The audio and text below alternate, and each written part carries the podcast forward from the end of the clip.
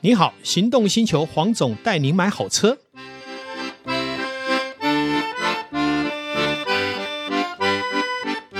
黄总带你买好车，再度来到线上与大家一起谈幸福事。老叔早，早，哎，黄总，我们今天应该是周日，然后风光明媚，是阳光普照，真是是个好日子啊！在花莲我们来进行录音。哎，对，啊前面呃，昨天呢，我们约访了一些雅石圈的好朋友。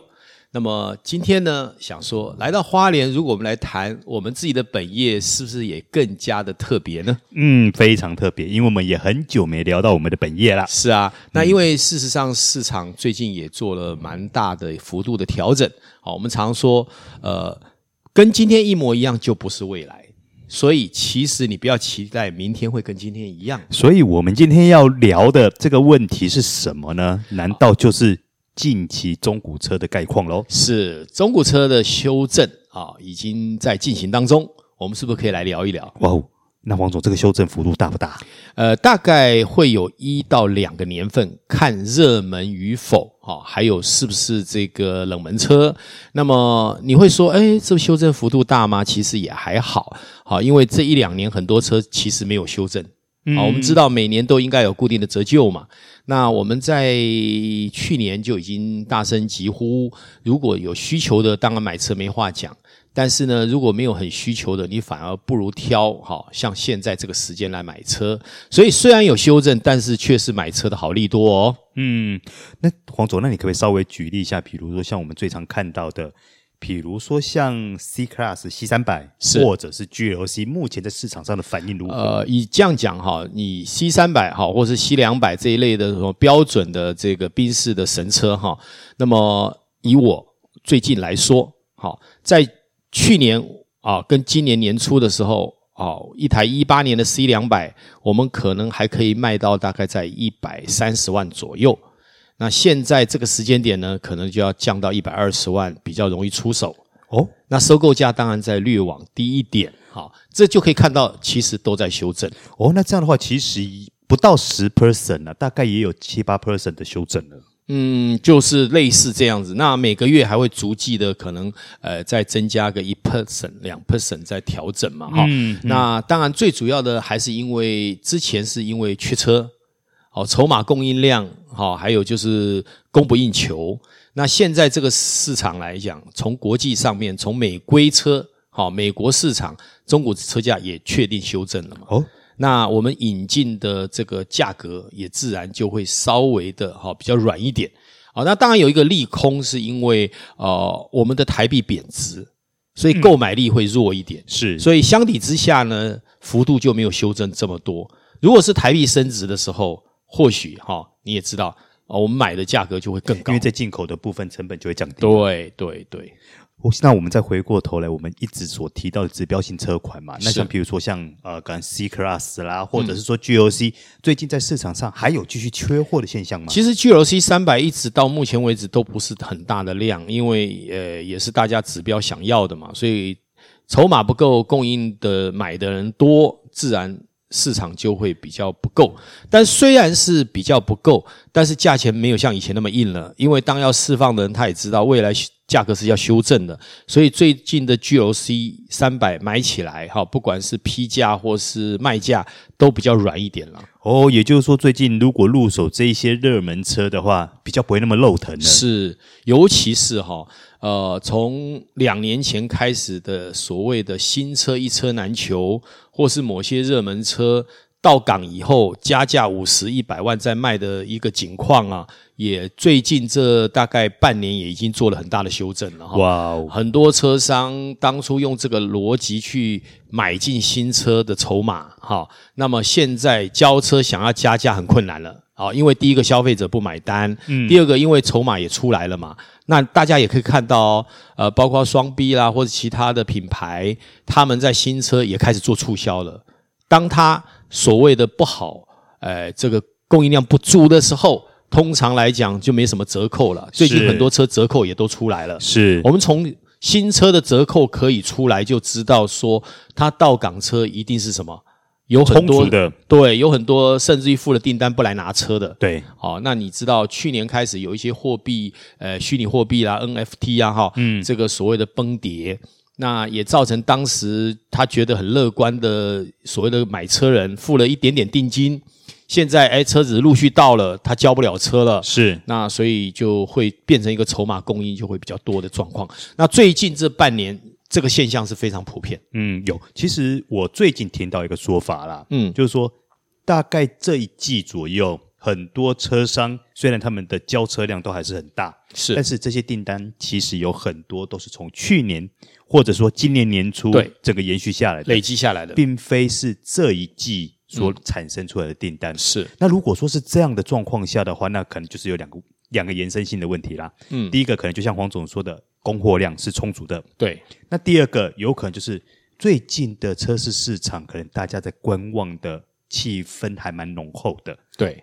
那因为事实上，呃，市场走到这里哈，哦，前一波疫情，呃，需要买车的人其实也陆续建立了自己的需求嘛。那么要再创造出新的需求，只有一件事，经济要大好，对不对？啊是那包括像现在利率还在往上升，好，那如果有一天利率往下降。那么百工百业，包括通盟获得稍微疏解，嗯，啊，那但是前提是经济不能衰退哦，因为如果降息以后经济又跟着衰退，那就是大坏事了。呃，目前这个大家都没能能保证啊，所以以也就是说，因为中古车价也是跟着市场跟经济环境在走的了哈，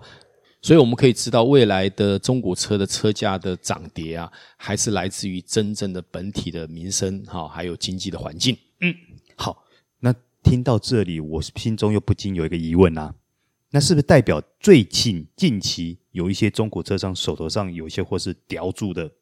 应该这么说，这两个月我知道的是，除了少数的店家，大部分都唉声占道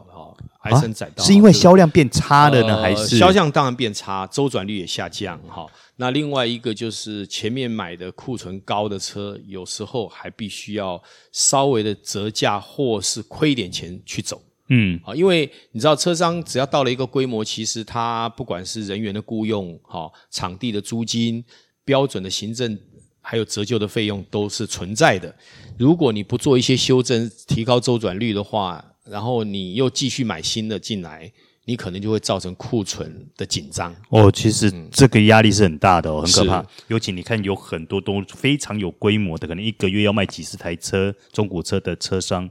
他们那种库存压力跟资金的堆叠是很可怕的。对，而且最近询价的客人也非常专业。所谓非常专业分两种，一种就是说，呃，他现在有需求，但是他知道世道在改变了，他不会用以前的价格来跟你买，好、嗯所以呃，价格你不愿意稍微的有一点弹性，可能你就成交不了嘛。那另外一个是很专业的，就是他从去年就知道今年一定有机会修正，对他等到现在了，好不容易他要准备逮到出手机会了对他第一个他功课做足了，第二个他也知道说这一台在卖的车，同样在市场上可能有很多辆。好，那他也非常专业的去透过各种管道了解了以后，他知道可以折中实际拿到的价格是多少，所以车商想要在这样的一个客人身上获利是很难的。那这是一种专业的买车人了哈，那他已经类似车商了哈，所以这样的客人现在也都涌现哦。啊，最近我们听到的，还有包括我们自己接触到的啊这一类的客人就在所多有。哦，那也就是说，最近有换车刚性需求的人来说，反而是个好时机喽。当然，就是因为周转没那么快嘛，哈，嗯，那大家就比较愿意折让一点，嗯好，那这跟在去年或是今年年初是完全不一样的市场，嗯，所以我鼓励，如果你真的也需要车，赶快出手了哎，现在不一定说赶快，但最起码是一个出手点，啊、是一个好时机了。对，哎，不过黄总，我又要开始问一些以前问过的问题了。是那最近超跑市场如何？哦，超跑市场我知道的也是有这样的现象，哈、啊也在回档吗？呃，应该这样讲，超跑分两块，一个是非常有实力的人，哈，那另外一个呢，就是我们讲的嘛，就是有些诈骗集团也会去买超跑，对不对？啊是在洗钱啊吗那？另外一种就是装装门面的，啊、呃这是这三种类型的都有。那你看装装门面的人本来条件就不太好，在这一波的整个经济环境里面，他很可能是受伤的。哎、是他也可能是拿不到资源的。所以卖车的很多，而且我所知道的有一部分的超跑店家呢，也不太愿意吃货，啊，但是是寄卖他愿意，是因为手头上的存货够多了吗？呃，因为他也有可能认为说这个还会修正，啊，因为是前两年超跑不但没跌价，还涨价。哎对，那我们说嘛，市场不会永远不变。好，那在这样的环境里面，那么第一个使用超跑的人，是不是他觉得我还继续需要使用超跑？如果不需要的话，我是不是要卖出？对，那卖出的话就分两个啦，一个店家我就现在我就看不好啊，我当然要跟你买很便宜啊。本来去年我还可以估一千万的，现在你要卖八百可不可以？我靠，那这样直接八那折、那哎这样讲，我是消费者或者我是车主，我舍不得。那有一个方法啊、你八百不愿意，你来我这边，我九百帮你卖卖看，寄卖。不行再说嘛。对，所以现在寄卖的比例也越来越高。对，因为最起码这样资金的呃，应该说资金卡在车上面并不会那么多。呃，对车商来讲风险比较小了，是啊、因为现在我们讲嘛，还在修正嘛，还在修正。我今天跟你买九百，你就算修正个一百，我就回到八百。嗯，那我现在如果我太高跟你买，啊，那就有可能会造成我后面我根本就卖不到九百啊，嗯，我就是要现亏了。哎，那这样黄总，那以最近超跑中古车来说，有哪些车还是属于比较价格上比较挺的？呃，在超跑的世界里面，法拉利就是天王嘛，嗯就跟是我们讲的呃一般的啊、像保时捷它那样的一个啊九幺幺啦、Boxster 啦、Cayman 啊，都是热门车嘛。哎，是那以超跑为主的车种，法拉利一向就是价格上的天王。是，对，那再来迈拉伦就会比较弱势一点，好、或是 Austin Martin，嗯，那 Lamborghini 就是大概介于中间，嗯，哦，这是一般在超跑市场上的热门度以及受欢迎还有折旧的一个行情的一个指标。所以目前这样的呃，不能讲定律，应该说这样的逻辑还没变嘛，还没改变嘛。哦，因为一般来讲，超跑市场是一个非常呃少量的市场，也对是一个很容易就取得资源啦。为什么？因为、呃用的人就这些嘛，哦，大概听一下、问一下店家，大概就知道说，哎，目前的结构大概会落在什么样的一个状态。嗯，哎，那黄总，那在节目最后之前，我想问一个问题是：以目前这样修正的市场来说，你觉得大概会维持到多久？我认为在今年年底以前都会持续修哦正，，会一直修正下去？会修正到年底，大概还有五趴以上的空间。好，那当然，因为你到了年底，是不是也准备要换季了？哎对是不对？所以这是一个本来就会走的一个趋势。那因为前一两年是这个趋势没在走，它就停留在那边。那所以今年呢是叫做补跌嘛，哎，对，哦，它并不是真的年度交换，那明年就很难说了。明年如果整个市场呃又萎缩的时候，它很可能就反应更多了。哎所以是，我觉得啦，想卖车的人，如果你用不到车的，就赶快卖吧，因为车价不会更高了。好、嗯回不去了嗯那想买车的人，你也不可能等到明年嘛。那你现在出手，至少比去年买车的人至少省了一成嘛。是，那也等于就是说，我们前两年所看到那些疫情的特殊现象，已经都不见了。呃，不仅仅是汽车，我觉得百工百业也都在呈现这个。你看原物料嗯，崩跌，对不对是？那个波罗的海运价指数对，散货也是跌。好，那你就可以知道说，除了少数明星 AI 科技的产品，基本上也在跌嘛。嗯，好、所以通缩已经可以明显的看到压抑了。哎是，这也就是为什么升息会稍微的止步，嗯就算要升也是少数升，对不对？那我们可以从很多的经济指标跟环境指标去理解，现在的中古车是符合世道。所以也好啦，因为对于我们这种平民百姓来说，渐渐渐渐的恢复到正常的生活，是一个福音。就像我们现在不戴口罩一样的道理。是，那我们当大口呼吸的时候，我们也希望车价也有大幅的空间。是，好，今天大概就是以这个、 呃来跟大家来做交流。是的好知无不言，言无不尽。嗯，好，希望这一集对于各位听众朋友，如果最近想要入手中古车的，哎，能够有一些帮助。谢谢，谢谢导叔好，谢谢线上听众，拜拜，拜拜